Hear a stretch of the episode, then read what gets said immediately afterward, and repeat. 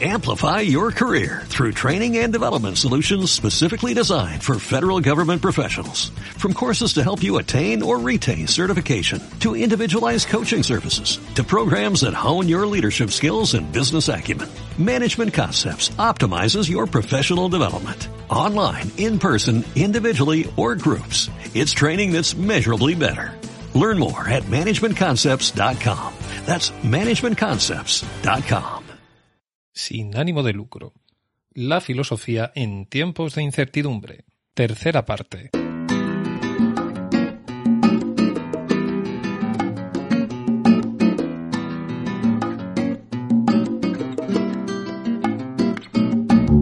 Parece que la crisis por el coronavirus, con sus datos tan siniestros de muertes e infectados y la modificación tan drástica de nuestra forma de vida, con un confinamiento que en España dura ya casi un mes, ha servido para que tomemos conciencia de los fundamentos de nuestra sociedad y de las limitaciones de nuestra propia condición humana. Parece que en medio de la tragedia la reflexión se activa. La filosofía se siente interpelada para intentar dar respuesta ante una situación que no llegamos a racionalizar del todo. ¿Cuál es el papel de la filosofía en esta época de incertidumbre?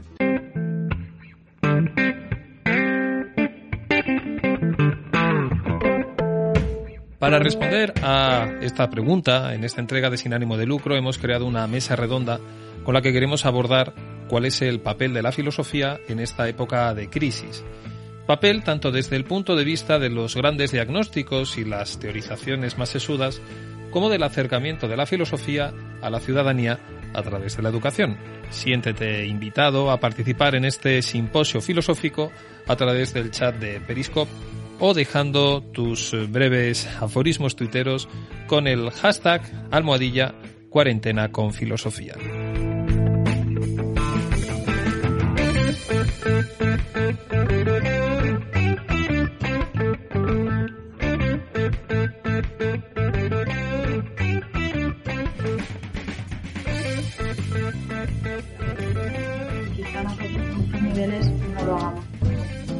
Porque ya partimos de una perspectiva propia que aseguramos que es la, la válida. Entonces yo ahí es donde veo la esperanza hacia una democracia real, en el aula. En el resto de sentido, eh, no, no lo sé, no lo tengo claro. Eh, me gusta mucho esto que has dicho de que la esperanza, o sea, hay cabida para la esperanza y que la esperanza la tenemos en el aula, ¿no? La tenemos en la, la tenemos en la educación. Vamos, eh, si queréis, cambiamos ya al último bloque ya que lo has comentado Rosa, que es el que está más relacionado, eh, el que está más, más en relación con la, con la propia educación, ¿no? Eh, como hemos comentado al principio, muchos de los que estamos aquí somos docentes, somos profesores de filosofía y en esta situación pues, se da la paradoja de que al, al, suspender las clases, pues no es posible o es difícil suscitar el debate o la, la reflexión entre los alumnos y, los futuros ciudadanos sobre, sobre lo que está ocurriendo, ¿no? Un poco en la línea que tú has comentado, Rosa. Eh, pregunta de forma general, ¿cómo os estáis organizando para que haya cierta continuidad con las clases? ¿Cómo lo estáis haciendo?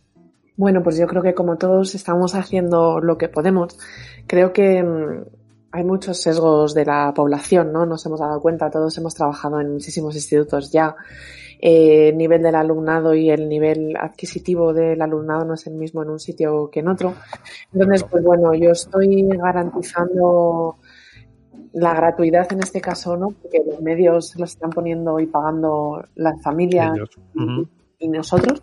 Este pero bueno, todos estamos utilizando las plataformas eh, porque de momento hasta el otro día no había salido el acuerdo con Microsoft eh, de la Comunidad de Madrid, pero todos estábamos haciendo un poco lo que podíamos. Yo estaba intentando seguir el horario normal porque yo estoy con la compañera. Yo creo que eh, el aula es de verdad una forma de, de hacer micropolítica quizá de las más bonitas, ¿no? Y bueno, pues intentando seguir con esa normalidad dentro de la, de la normalidad que, que, estamos viviendo estos días. Entonces, estaba utilizando el hecho de que no perdiéramos nunca el contacto, aunque ese contacto fuera un contacto virtual, para que ellos me vieran, me escucharan. De hecho, ellos me lo, a muchos de nosotros, no solamente a mí, me lo, me lo pedían, tener clases y, y grabarlas mandándolas o subiéndolas a una plataforma virtual para que si en ese momento la gente no podía conectarse, luego pudieran verlas. Y estoy también de acuerdo con las compañeras que han nombrado el hecho de utilizar esta mm, situación excepcional para pensar de otra manera distinta, otras formas de hacer eh, actividades que a lo mejor por el currículum y esa asfixia de la que hablaba la compañera, pues no podíamos hacer. Entonces, pues estoy haciendo fotografía filosófica que antes la trabajaba menos, estoy haciendo más notas de voz, oyéndoles a ver cómo argumentan ellos, que muchas veces hacemos debates, pero en los debates ya siempre hay una opinión preestablecida de base, ¿no? Entonces, hemos hecho gabinetes de crisis de ficciones políticas, como esto, he hecho un montón de cosas, he hecho lo que he pero podido. Bueno, esto es, esto es el cuerno de la abundancia, Belén, estoy aquí apuntando yo cosas. Luego, si queréis, eh, os comento ya, en privado y sin que esté en la radio, yo he hecho muchísimas cosas. Vale, vale, vale, estupendo. Alguna, alguna cuenta, alguna soltarás, pero bueno. Que quién nos iba a decir, Belén, ¿no? Que los chicos nos dijeran, por favor, tenemos ganas de, que nos dierais clases. Sí, me lo han pedido, ¿sí? Supongo que no soy la única. Pero bueno, Teresa. Bueno, pues yo me he encontrado con, con una cosa bastante llamativa en este momento, que ha sido que los una clase, yo doy a muy poquitos alumnos, doy en un pueblo y tengo la suerte para unas cosas y desgracia para otras de que son muy poquitos. Y, y me he encontrado con que una clase que presencialmente participaban muy, muy, muy poco, eh, ha resultado que en cuanto hemos empezado a hacerlo de forma virtual, eh, bueno, o sea, se ha disparado, se, ha disparado la participación por parte de, toda la clase. Entonces, eh, vamos, en ese caso estamos todos los profesores, que además nos ha pasado a varios, encantados. Y luego me ha pasado otra cosa eh, muy curiosa al revés, que una clase, por ejemplo, que, que participaban un montón en presencia, Ahora que lo estamos haciendo eso, pues virtualmente eh, sucede todo lo contrario, que no toque como una distancia entre nosotros eh, muy grande, ¿no? Entonces, eh, la verdad que me, ha llevado, pues eso, a, a, pensar mucho cuál, qué estrategias podemos utilizar ahora para acercarnos a ellos, para que ese feedback esté presente, ¿no? Porque creo que en esta asignatura es muy importante eso, el feedback, el diálogo entre nosotros y ellos, eh, más allá de darles contenidos o de mandarles eso, solo reflexión, creo que es muy importante eso, que, escuchemos lo que tienen que decir, etcétera. Entonces, vamos, por supuesto, Belén, estoy abierta a que me cuentes todas, todas las cosas que estás haciendo, porque quiero tomar nota, quiero tomar nota. Y, y bueno, eso, que yo creo que todas las ideas que podamos poner en común, pues, eh, pues son bienvenidas porque en este momento, pues, pues es muy necesario que, que podamos seguir fomentando, podamos seguir fomentando la reflexión. No sé si, si os... Se ha ido, se nos ha caído aquí lo que nos estaba diciendo María Teresa. Eh, Marcos, tú estás en cuarto de carrera. Eh, ¿A ti qué te pasa? ¿O contigo qué pasa? ¿Qué hacen contigo? Pues la verdad que es un poco caótico porque bueno, pues hay quien se dedica a mandar aquí eh, trabajos prácticos a porrillo, eh, realizando un ensayo tras otro, eh, diferentes lecturas, resúmenes y, y, bueno, todas las clases eh, como se han perdido pues están aplicando al desarrollo práctico. Y entonces es una avalancha, claro, porque ya de por sí las prácticas que nos meten en filosofía, que es un contra sin sentido en filosofía hacer práctica de laboratorio, porque nuestra práctica es el pensamiento, y no hacemos más que hacer dosografía, dosografía, eh, leer, leer, leer como papagayos y, repetir luego los textos y demás.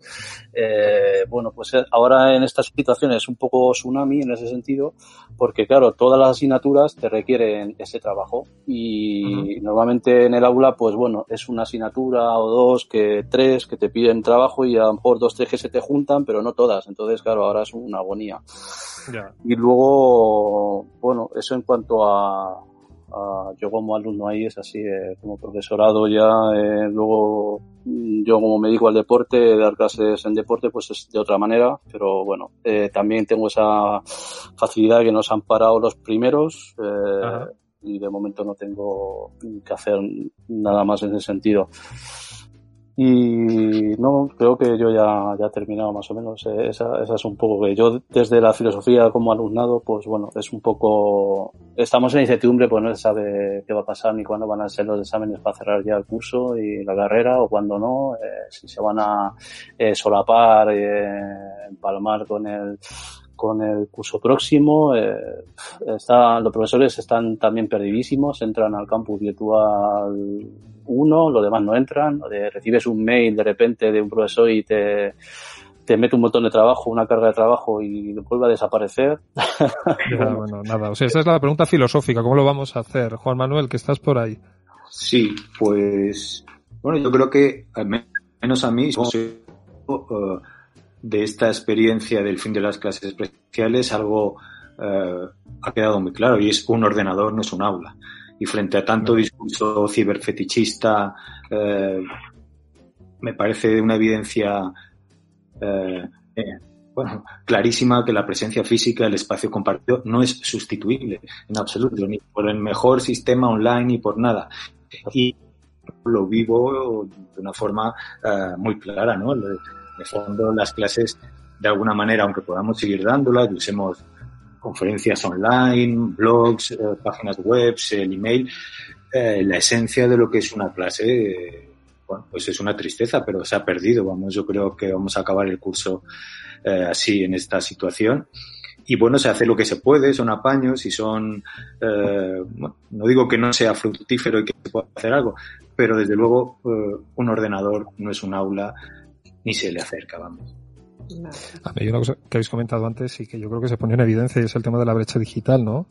Es decir, eh, cómo podemos garantizar que nuestros alumnos sigan mm, teniendo acceso a la educación de forma gratuita, cuando claro, realmente muchas veces estamos pensando en recursos eh, de tipo virtual, que claro, implican también un, una determinada inversión por parte de las familias y eso no muchas veces se tiene, ¿no? Y eso, y es un verdadero problema. Has vuelto, Teresa, que te has caído. He vuelto. Este, este, es uno de los problemas de las clases virtuales.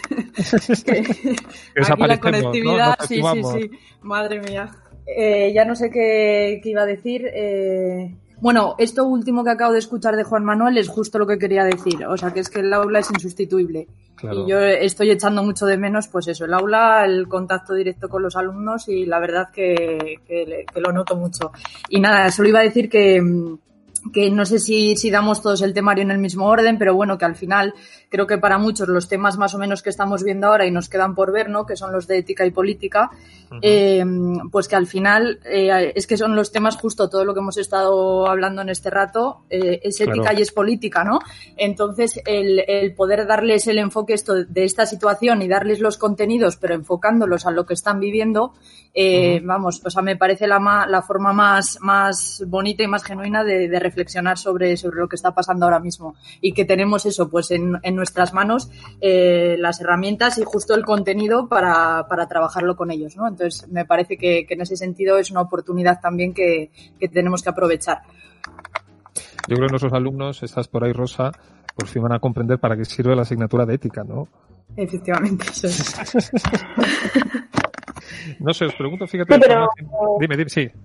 Eh, igual, vamos, no sé si vas a preguntar sobre la asignatura de ética o... No, en general.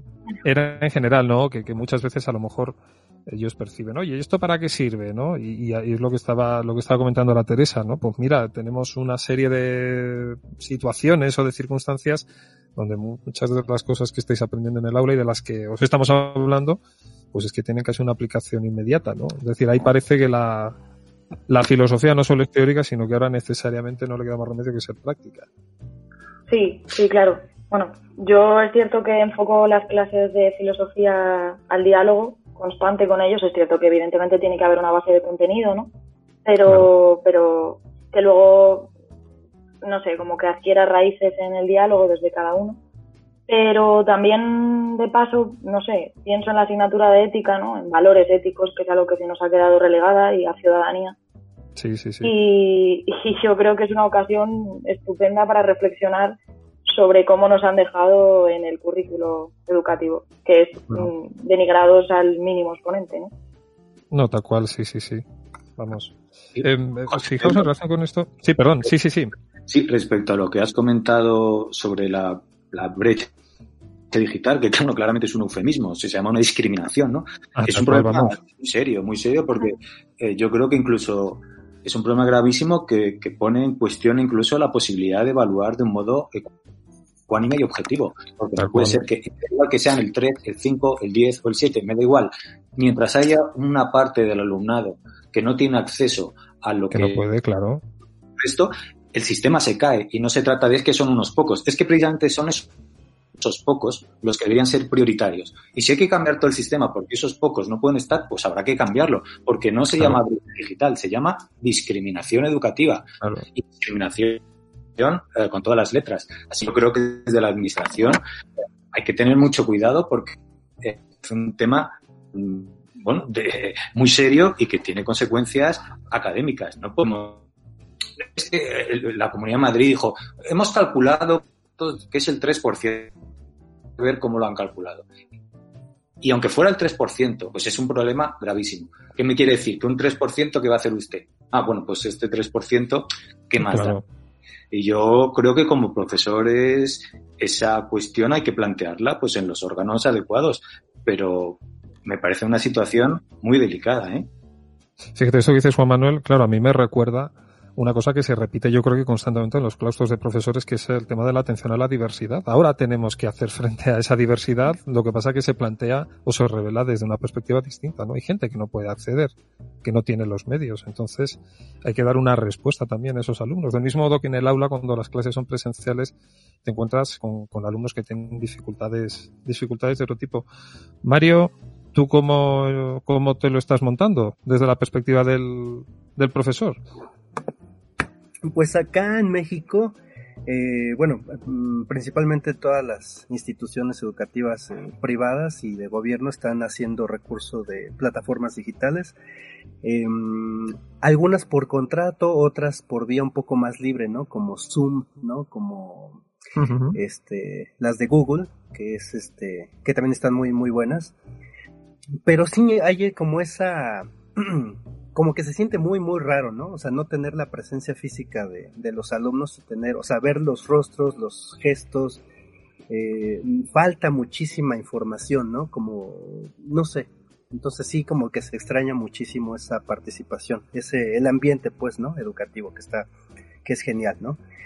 Entonces, eh, igual lo estamos utilizando plataformas, eh, pero también hay mucha, como que cada quien está tomándolo. Algunos lo toman con mucha seriedad, algunos con demasiada, eh, como, como, como casi como ver un video en YouTube, ¿no? Como, no sé, como con esa falta de seriedad, ¿no? Sin embargo, pues sí, la labor de nosotros, o al menos la exigencia de las, de las universidades y de las preparatorias, pues es, eh, es aún mayor, es aún, sí brindar un, un servicio de calidad, eh, y em, pues tener estas eh, herramientas propias, ¿no? Pero sí, eh, todos estamos en la misma línea de buscar herramientas o estrategias educativas que los, que los atraigan, ¿no? Que seamos unos imanes un poco más potentes, ¿no? Para atraerlos y que estén ahí, ¿no? Que estén, que sigan adelante, pues que no se detenga pues el proceso escolar, ¿no? Así lo estamos llevando.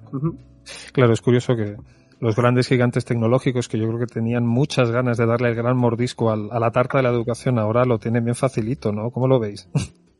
Pues dependemos de estas grandes plataformas, ¿no? De, Google, de Microsoft, de, que, que, realmente pensamos que muchas veces son herramientas neutras, pero de alguna manera sí que inciden, no son realmente neutrales. Ah, simplemente yo creo que esto muestra un fracaso de, de, de lo público y de una administración que ha sido incapaz de generar y de hacer herramientas y instrumentos para ese tipo de cuestiones. Que haya que acudir a Microsoft o a Google o lo que sea, simplemente es la constatación de un fracaso de la administración que no ha hecho en ese sentido nada. O, o cuando ha hecho algo, y cuando ha hecho falta de verdad, pues por supuesto estaba desbordado. Y ahí sí que habría que pedirle a la administración que por qué tengo que ya trabajar yo con Microsoft, que me está pidiendo datos míos personales. Y segundo, que por qué la administración le ha dado mis datos o mi correo eh, sin autorizar a una compañía como Microsoft. Eh, así que aquí también hay cuestión de protección de datos. Parece que para algunas situaciones somos muy puntillosos y luego resulta que se dan nuestros datos porque usted ha sido incapaz de generar una plataforma, no porque no tuviera usted porque han costado millones, ¿eh? Educa Madrid, todas estas plataformas, habría que ver un poco lo que ha costado. Así que aquí eh, echaremos mano de Microsoft porque no hemos sido capaces eh, de hacer nada de lo que debíamos hacer. Hombre, lo que está claro es que estamos haciendo una estupenda labor de marketing creando futuros consumidores de los productos de estas gigantes tecnológicas, ¿no? Te tienes que crear una cuenta de Gmail, te tienes que crear una cuenta de, de, de Hotmail para acceder a to, al, al, contenido. Entonces, bueno, no sé, hay un, hay una, mmm, ahí es difícil salir ahí verdaderamente, Marcos, y que estamos atenazados por el, por el sistema, ¿no? No sé si queréis añadir alguna cosa más. Eh, Belén, Juan Manuel, Marcos, María Teresa, Mario, Rosa. Bueno, yo, si me permitís, eh, claro, al hilo de lo que estás diciendo, José Pedro, claro que estamos atenazados. Eh, es evidente que toda esta cuestión a afrontar y, y confrontar eh, debe de ser multi, multidisciplinar. Y claro, eh, ¿cómo no vamos a poner esperanza en, en, el futuro, ¿no? en las futuras generaciones? Eh, y claro está en la enseñanza, o sea, deberíamos de partir en ese sentido de tres principios únicos, ¿no? que es eh, educación, educación, educación, eh, obviamente.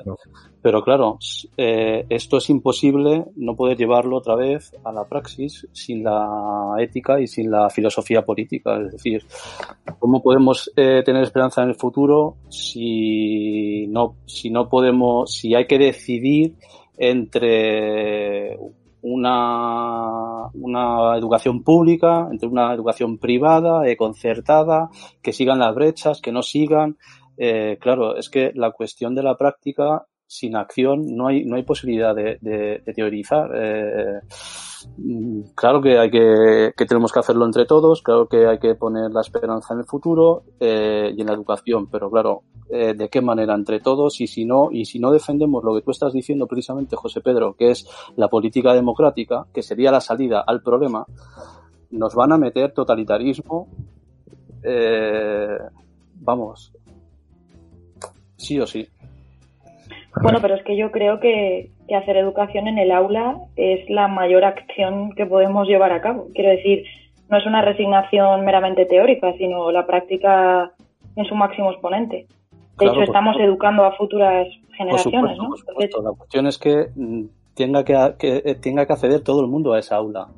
Es que sin, sin claro, filosofía política no va a haber aula sin solidaridad, sin solidaridad y como se meta el totalitarismo, no va a haber aula, no va a haber educación, no va a haber enseñanza, no va a haber futuro, no va a haber esperanza en nada. Lo van a, lo van a decidir todos las, multi, las multinacionales, los mercados, y nos van a dejar a todos despojados. Y esa pequeña brecha de la que habla Juan, que estoy totalmente con, de acuerdo con él, es la que hay que quizá darle la vuelta a todo el sistema para integrar a ese 3%, y no solo integrar, sino modelar nuevamente todo el sistema y acabar con todas esas brechas que, que generan los estamentos clasistas. Ahí queda, ¿no, Marco?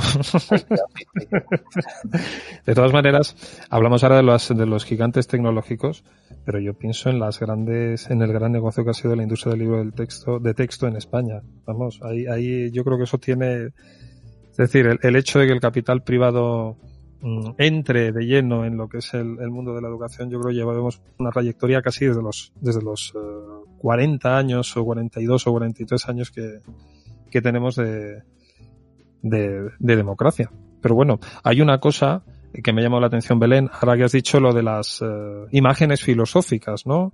Parece que las, las uh, tendemos a estar como muy pegados en lo que es el texto, ¿no? Y, y, y, cuéntanos, si quieres, si quieres, muy brevemente, ¿qué es esto de la fotografía filosófica? Que a, mí me gusta la, la, fotografía, me he quedado con ello.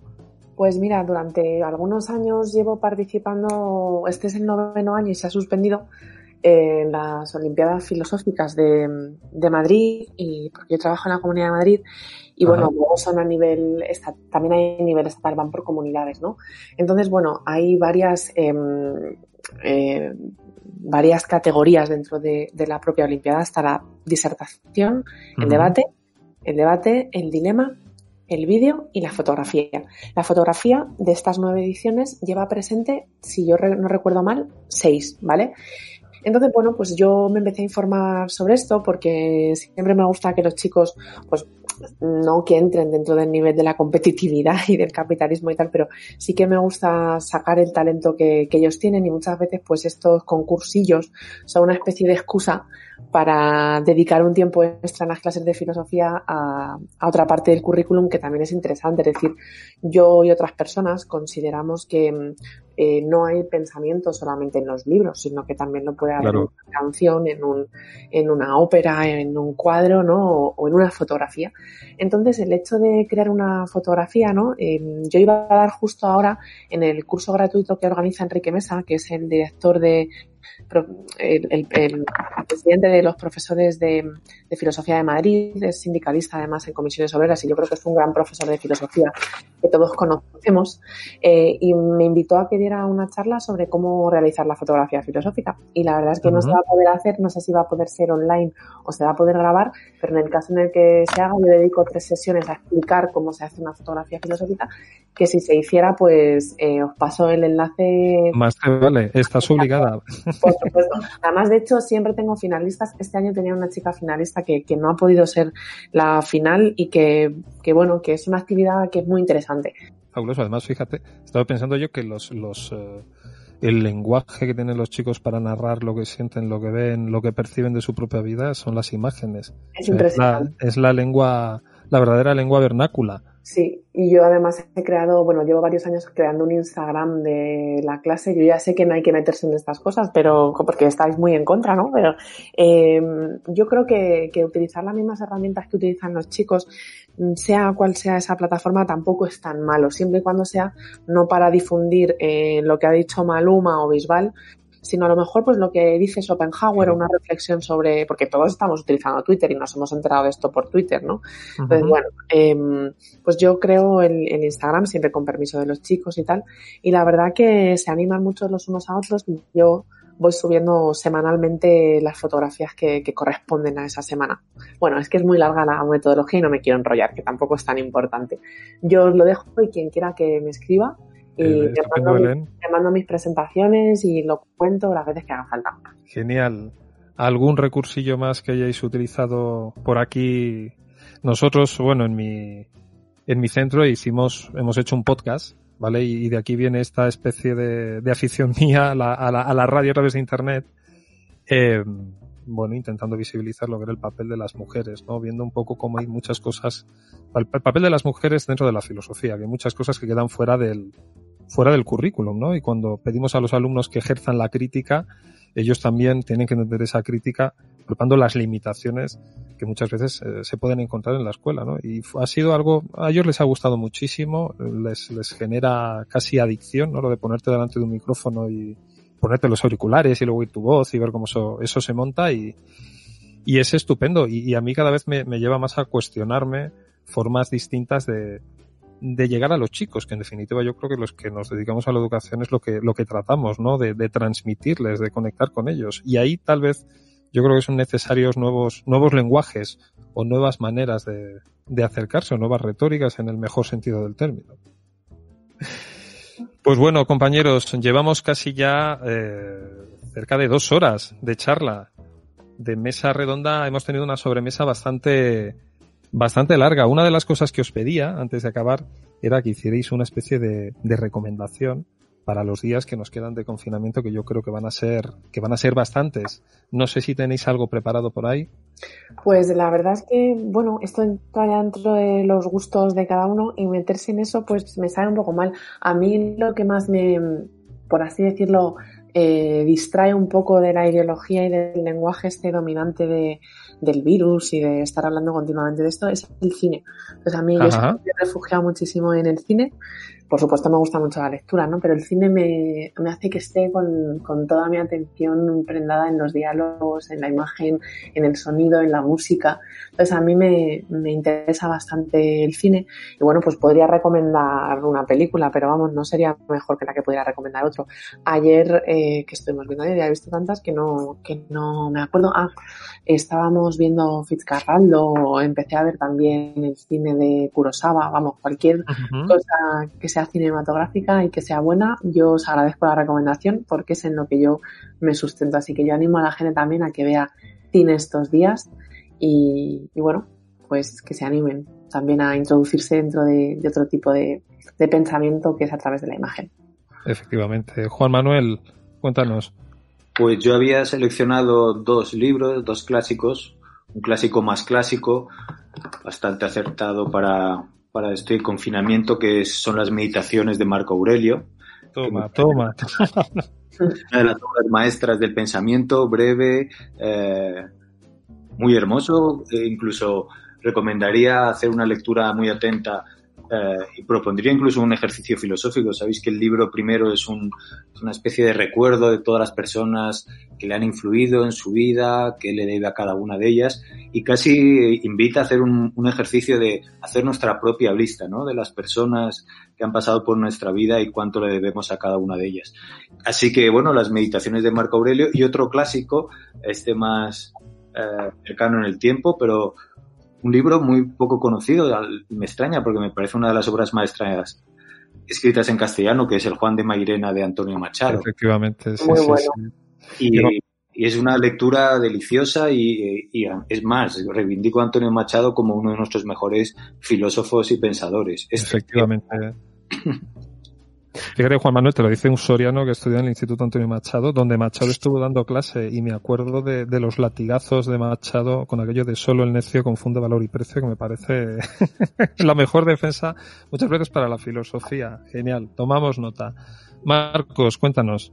Pues yo podría recomendar diferentes lecturas. Eh, eh, primero para poder afrontar un poco a quien interese la situación de cómo poder construir o reconstruir eh, a nivel eh, interno, nacional, lo que se va a venir de aquí en adelante, que es una nueva reconstrucción o una nueva construcción de lo que es nuestra nación o, lo que es nuestro país o salir de esta situación de la que va a venir, que va a venir una crisis brutal pues para entender un poco eh, cómo, cómo es nuestro país y cómo podemos llegar a construirlo mejor en estos momentos, primero, entender la problemática de, no a través de lo clásico que es Ortega y Gasset, por ejemplo, podríamos decir, para entender esta, o así a nivel académico, lo que nos más nos hacen leer los, los profesores para entender nuestra España y tal, sino daré otro autor que es más desconocido y la obra se llama El dualismo español, de Eleno Saña, y esto en cuanto a conocer la problemática de, mm, digamos, eh, que nosotros tenemos, ¿no? De por sí nuestro propio país. Eh, ¿De Marcos el autor has dicho? ¿Dualismo Eleno, Saña. El dualismo español. Eh, para conocer un poco la problemática intrínseca de nuestra cultura, ¿no? De cómo nos somos, por qué llegamos siempre a las mismas problemáticas y, cómo no poder acabar eh, otra vez pues en, la, en el mismo punto, ¿no? Eh, sabiendo un poco todos nuestros recorridos y nuestras trayectorias, pues saber cómo poder evitar otra vez caer en esas cuestiones, conociendo un poco nuestra historia. Luego otra vez eh, esencial leer la Constitución española ahora mismo, estas dos obras, para nuestra problemática eh, nacional de aquí en adelante. Luego en una perspectiva pues feminista, pues no lo sé, pues podría a quien interese, pues eh, Janet Salman de Equidad y Género, una teoría integrada de estabilidad y cambio, y de Edna Goldman, pues feminismo y anarquismo. Estupendo. Y luego a nivel a nivel universal, digamos, pues podríamos leer eh, La sociedad del espectáculo de Guy Debord para entender un poco lo que está, lo que yo quería decir antes de lo de la caída de la crisis como evidencia, eh, en fin, los, los desmanes que hay en, eh, establecidos. Y luego, pues ya para nivel interior, pues recomendaría a Seneca eh, los diálogos, por ejemplo, de su libro de diálogos, de cualquier editorial que encontréis, pues que ahí podéis también me, me, gusta, Marcos, en estas recomendaciones que se juntan como estas dos visiones, ¿no? De la filosofía, la de los, los, las grandes visiones sociales, pero luego también está la de los, los filósofos, Séneca, Marco Aurelio, ¿no? Que son los que te ayudan de alguna manera, te pueden ayudar más o menos en el, en, el, en, el, en el día a día. María Teresa, cuéntanos.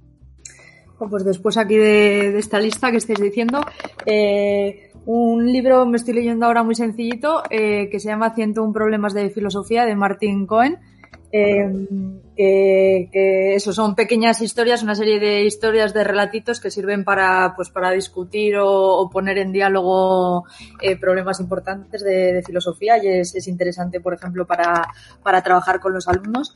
Y tenía aquí varios libros apuntados, pero es que la verdad que son eso, lo que decía Belén, que son libros personales que, que tampoco, tampoco sé si me atrevo a, a recomendar. Eh, y no, simplemente eh, decir que creo que también eh, es interesante ahora aprovechar, pues, eh, de cara al alumnado también a recomendarles libros que no solo sean de, de filosofía propiamente, eh, sino libros que hayamos leído nosotros, ¿no? Que, que, nos hayan marcado por lo que sea y que creamos novelas simplemente, que creamos que, pues, que eso, que les pueden gustar, les pueden ayudar y que es un buen momento para que también se las pongamos en, en común a ellos, ¿no? Y que les invitemos a la lectura. Sí, sí, sí, sí, porque tiempo tienen además. Mario, Mario, cuéntanos. Ah, bueno, pues, pues yo hice una selección entre libros y, y series y películas. Este, obviamente también este, les recomiendo mi blog, porque no solamente hablo de, o bueno, o escribo sobre filosofía, sino escribo sobre gastronomía, porque soy chef. El blog, el blog Mario, si nos dices la dirección, lo comento yo al principio. Ajá, es y hipersyllabus con Y uh -huh. las dos, hipersyllabus.wordpress.com. Uh -huh. Entonces, este es un blog de su servidor en el cual escribo sobre reseñas de películas, reseñas de libros, eh, recetas de cocina, eh, sobre arte, exposiciones de arte. Eh, y bueno, ese es mi, mi blog, ¿no? Libros recomendables, bueno, sobre filosofía que también son un poco pues de la de lo que pasa con la persona cuando se acerca a la filosofía, pues un libro muy bueno que se llama El café de los filósofos muertos de Nora K y Vittorio Osle o Hosle. Uh -huh. Ese es uno muy bueno, es muy accesible, lo leen en las secundarias, en la, en la, en la preparatoria. Eh, otro pues el, eh, el que les decía este que tú también leíste, el de sopa de Wuhan, el que está en Google ahí gratuitamente, buenísimo. bajar, sí, sí. Este, la serie de Netflix, Merli Sapere Aude, obviamente viendo todas las demás este, temporadas, ¿no? De Merli, que es una buenísima introducción a la filosofía dentro de la, en lo que es la preparatoria, ¿no? Eh, uh -huh. Es buenísima. Y bueno, hay una eh, página en internet de películas con eh, de cine de arte, películas que han ganado muchos premios. Eh, se llama filminlatino.mx, Film uh -huh. in Latino. Este, no me pagaron nada para que la promocionara, pero ahí he visto muy buenas películas como Amores Perros de Alejandro González Iñárritu, que están gratuitas en este momento. Y de libros, pues me interesa mucho ahorita Sisek, eh, Byung-Chul Han y Lipovetsky. Entonces, de Byung-Chul Han hay un montón, ¿no? La sociedad del cansancio, la expulsión de lo distinto, la sociedad de la transparencia, el aroma del tiempo. Eh, de Lipovetsky, pues la era del vacío es imprescindible para entender uh -huh. pues, la frivolidad del, de la, del hombre frente a las modas. Y la felicidad paradójica, también de Lipovetsky, me parece imprescindible. Pero creo que de, de todos estos, yo creo que ir a Aristóteles que tiene una enorme, enorme cantidad de, de, de, de, libros Aristóteles, yo creo que es lo, lo que más les recomendaría mucho a todo mundo, a los que son filósofos y a los que no, no se dedican a la filosofía. Yo creo que la lectura de Aristóteles ilumina muchísimo, genera muchísima reflexión, ¿no? Por supuesto. Rosa, cuéntanos tus recomendaciones. Bueno, yo eh, es cierto que voy a separar un poco, ¿no? Que les he mandado, por ejemplo, a los de primero de bachillerato obligatoria, no sé en qué sentido va a ser positivo, pero La peste de Albert Camus. bueno, muy positivo. Es cierto, hombre, es cierto que para, para distraerse de todo lo que está ocurriendo quizá no, pero para replantearse lo que está ocurriendo yo creo que es fundamental, ¿no? Y luego es cierto que a nivel personal me he propuesto eh, leer autoras dure lo que dure esto y después también, porque yo creo que es una gran falta que tenía en mi vida. Uh -huh. y, y, ya digo, a nivel personal estoy leyéndome una novela ahora que, que, es de una profesora de literatura en Irán que se llama Leer Lolita en Teherán. Uy. Sí, sí, sí, Y me parece magnífico, magnífico. Yo hay un, libro que recomiendo. Es un libro de pensamiento, pero no es un libro de filosofía, que es de Robert Louis Stevenson, que es un conjunto de ensayos que lleva por título Escribir, Viajar y Vivir. Y, bueno, para mí es, es fabuloso. Muchas veces el, el, gusto que da ver cómo escribe una, una persona con una determinada visión de la vida, no necesariamente cercana a la filosofía, pero son ensayos escritos con, con muchísima sensibilidad, con muchísima inteligencia y en, y en un estilo 18esco fabuloso. Has hablado de escritoras. Eh, yo recomendaría los, los, los, diarios de Virginia Woolf, que me parecen fabulosos, increíbles por la, la, visión, la visión cotidiana que tiene del día a día y también un poco para conocer lo que era el, ese grupo de los Bloomsburianos, absolutamente fabulosos. Y luego otra, otra novela que a mí me, para mí ha sido un acontecimiento vital, que fue el leer Lejos de África de, eh, de Karen Blixen, Isaac Dinesen, ¿no?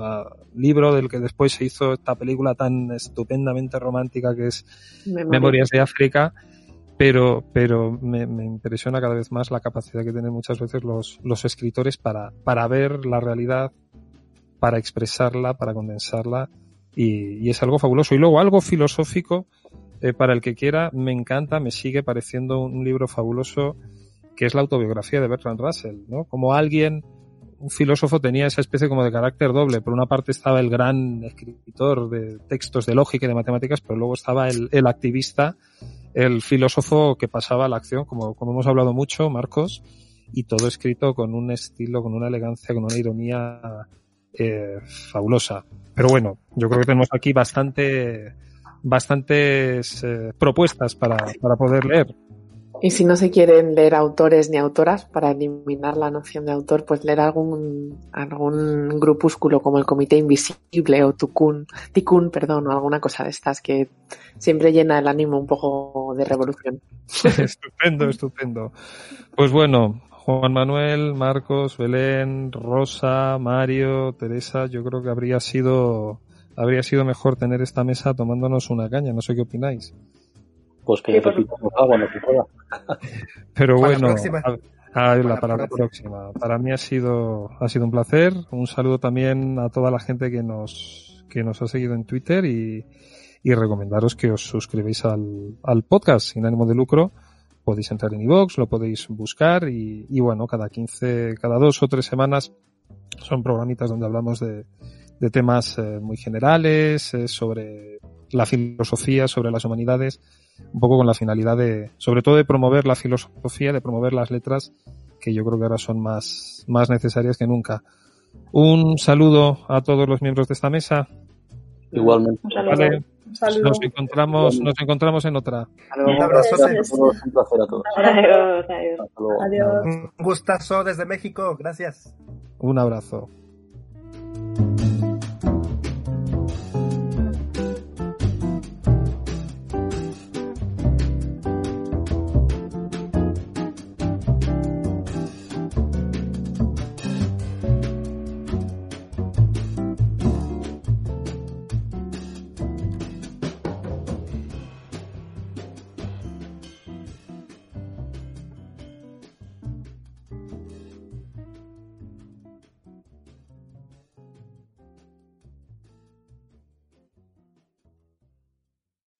Amplify your career through training and development solutions specifically designed for federal government professionals. From courses to help you attain or retain certification, to individualized coaching services, to programs that hone your leadership skills and business acumen, Management Concepts optimizes your professional development. Online, in person, individually, or groups, it's training that's measurably better. Learn more at managementconcepts.com. That's managementconcepts.com.